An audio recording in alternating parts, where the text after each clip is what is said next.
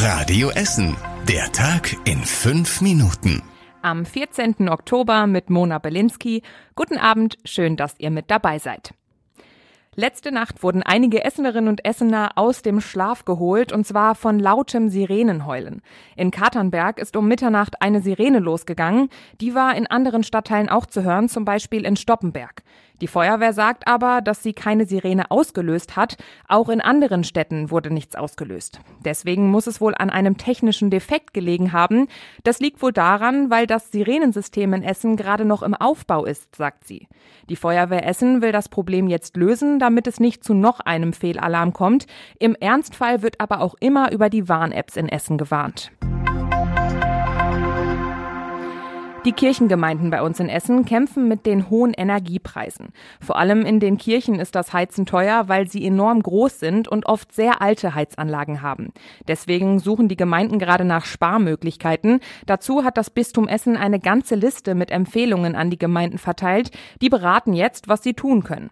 Auf der Ruhrhalbinsel kostet die Heizung des kleinsten Gemeindesaals jährlich schon 15.000 Euro. Bei der evangelischen Gemeinde Borbeck-Vogelheim wird es demnächst Wintergottesdienste in kleineren Räumen geben. Die Gemeinde in Holsterhausen hat sich jetzt auch extra einen Heizungsberater geholt. In einem sind sich die Gemeinden aber einig. An Weihnachten sollen die Gottesdienste in einer warmen Kirche abgehalten werden. Ab Montag können wir in Essen wieder Brennholz selbst aus den Wäldern der Stadt Essen holen. Das geht zum Beispiel im Heißiwald, im Schellenberger Wald oder im Schlosspark Borbeck. Einige Vorgaben müssen aber erfüllt sein. Es darf nur liegendes Holz zerkleinert und mitgenommen werden und man braucht eine Genehmigung der Stadt, einen Kettensägenführerschein, entsprechende Schutzkleidung und in der Kettensäge darf nur Biosprit und Bioöl sein.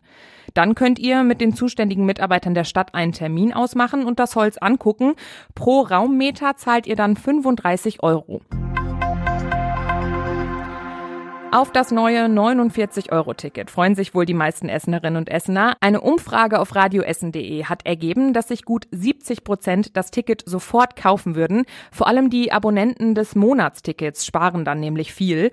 Auf der Radioessen Facebook-Seite gibt es viele Fans. Einige schreiben, dass sie bisher bis zu 180 Euro im Monat für ihr Ticket ausgegeben haben. Eine Hörerin schreibt sogar, dass das neue Ticket den Radius für ihre Jobsuche deutlich vergrößert. Von Frohnhausen sei man schnell mit der Bahn in Düsseldorf. Das neue Ticket wird deutschlandweit gelten und vermutlich ab Anfang des kommenden Jahres zu kaufen sein.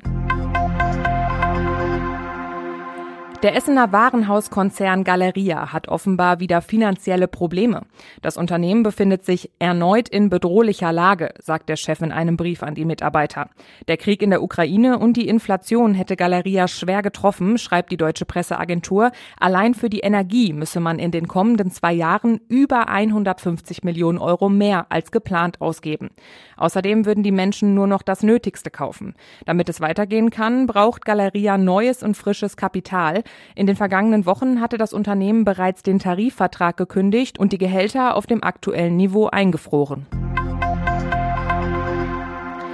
Bei uns im Essener Rathaus haben Roma-Familien gestern mit Vertretern der Stadtverwaltung und Experten gesprochen. Es gab einen Aktionstag mit Vorträgen und Workshops darüber, wie das Zusammenleben in Essen läuft.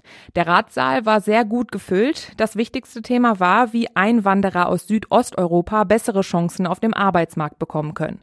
Hierfür gibt es zahlreiche Programme, die auch schon einige Erfolge gebracht haben. Das sagt Oberbürgermeister Thomas Kufen.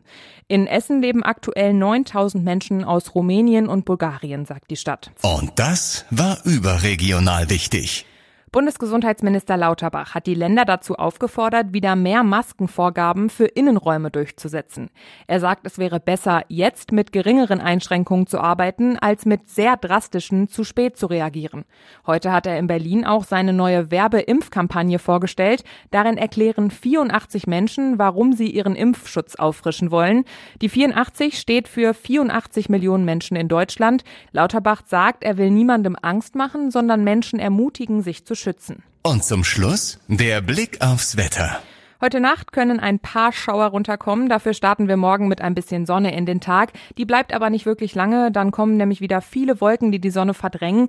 Regen ist dafür aber nur selten. 18 Grad bekommen wir am Samstag. Sonntag lockert es dann noch ein bisschen auf. Wir bekommen ein paar Grad mehr und die 20 Grad machen wir voll. Das war's mit den aktuellen Nachrichten von heute. Die nächsten aktuellen Nachrichten gibt's dann morgen früh hier bei Radio Essen. Das war der Tag in fünf Minuten. Diesen und alle weiteren Radio Essen Podcasts findet ihr auf radioessen.de und überall da, wo es Podcasts gibt.